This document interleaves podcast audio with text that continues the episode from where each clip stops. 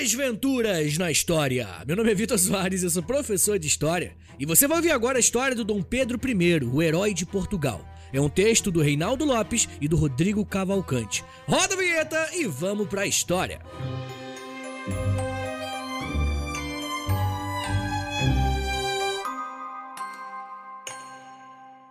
Sabe por que a colônia de Portugal é hoje um país só? Enquanto o lado espanhol virou Argentina, Paraguai, Chile, Peru, Equador, em grande parte é por causa de um cara temperamental que, aos 23 anos, proclamou a independência no meio de uma crise de diarreia. Quando a natureza chega, fi, você pode estar tá proclamando a independência. Ela chega. Durante muitos e muitos anos, essa foi a imagem que nós fizemos do primeiro imperador. O homem que garantiu que o Brasil virasse esse país de milhões e milhões de quilômetros quadrados. Dom Pedro I só reinou por 10 anos, mas foi o suficiente para assegurar nossos territórios, com exceção da Cisplatina, que em 1824 se tornou o Uruguai. Depois, Pedro voltou a Portugal, onde virou um dos estadistas mais avançados da Europa. Nascido em 1798 no Palácio de Queluz, a casa oficial da família real portuguesa em Lisboa, ele tinha um nome longo e pomposo. Pedro de Alcântara, Francisco, Antônio João Carlos, Xavier de Paula Miguel, Rafael Joaquim José Gonzaga, Pascoal Cipriano, Serafim de Bragança e Bourbon. Meu Deus! Chegou ao Brasil em 1808, quando seu pai, pressionado pelos aliados ingleses e pelo exército da França, fugiu correndo de Portugal e mudou a capital do reino para o Rio de Janeiro. Para tentar fazer o jovem Pedro sossegar, arranjaram uma noiva para ele, a princesa Leopoldina Carolina. Ela era o contrário dele, quieta, refinada, culta, com formação científica e amizade com o compositor austríaco Franz Schubert e o poeta alemão Johann W. Goethe. Certa vez, Leopoldina contou numa carta como foi o primeiro jantar do casal. Conduziu-me ao salão de jantar, puxou a cadeira e, enquanto comíamos, piscou-me o olho e enlaçou a perna dele na minha embaixo da mesa. Fecha aspas. Fala do moleque aí, pô. Moleque é cria. Tá doido? Quem perdoa é Deus. A partir de 1815, quando Napoleão foi derrotado, a população de Portugal insistia na volta de Dom João VI para Lisboa. Ele enrolou quanto deu, até que em 1820, uma revolução na cidade do Porto o obrigou a tomar uma atitude.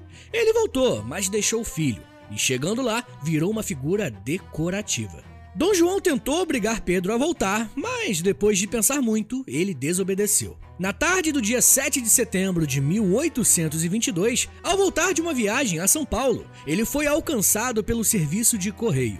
As cartas contavam que os deputados portugueses exigiam que ele demitisse seus ministros brasileiros. De acordo com um dos membros da corte, o padre Belchior, Dom Pedro já estava irritado porque estava com disenteria e tinha que descer do cavalo o tempo todo.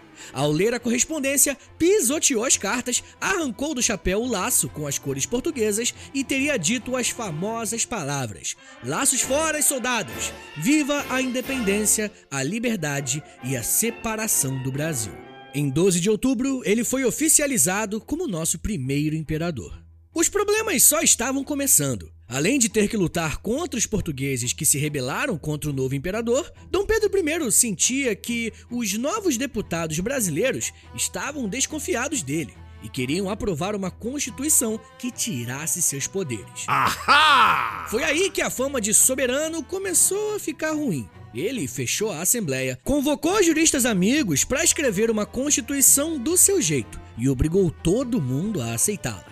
A revolta foi tão grande que quase ninguém percebeu que aquela era uma das legislações mais avançadas do mundo. Ela garantia, por exemplo, a liberdade de cada um expressar a própria crença religiosa, coisa rara na época. E justamente por ter sido imposta, essa Constituição de 1824 ficou conhecida como Constituição Outorgada.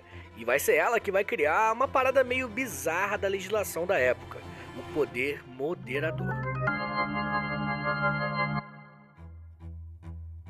Impopular, maltratado pela imprensa e enfrentando várias revoltas simultâneas sem ainda nem ter um exército, Dom Pedro I ainda chocou os brasileiros com sua grande quantidade de amantes. Quando seu pai morreu em 1826, ele começou a ter dor de cabeça também em Portugal. Tentou ser ao mesmo tempo Dom Pedro I aqui e Dom Pedro IV lá, mas os brasileiros chiaram. Oh, Ele então fez um acordo com seu irmão Miguel, que se casou com a filha de Dom Pedro, Maria da Glória. Sim, gente, o Dom Miguel, o irmão do Dom Pedro, ele se casou com a própria sobrinha.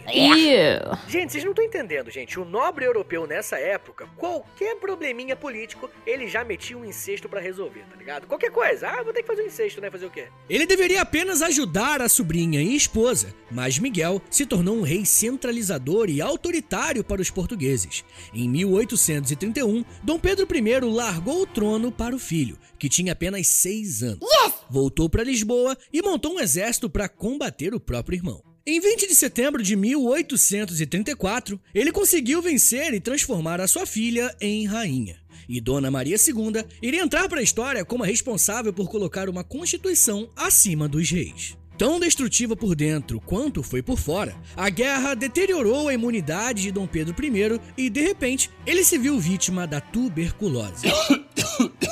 No dia 10 de setembro daquele ano, após meses lutando contra a doença e vivendo em uma cama, o Duque ditou uma carta aberta aos brasileiros. Nela, ele pedia pela abolição da escravidão. Abre aspas. É um mal e um ataque contra os direitos e dignidade da espécie humana. É um câncer que devora a moralidade. Fecha aspas.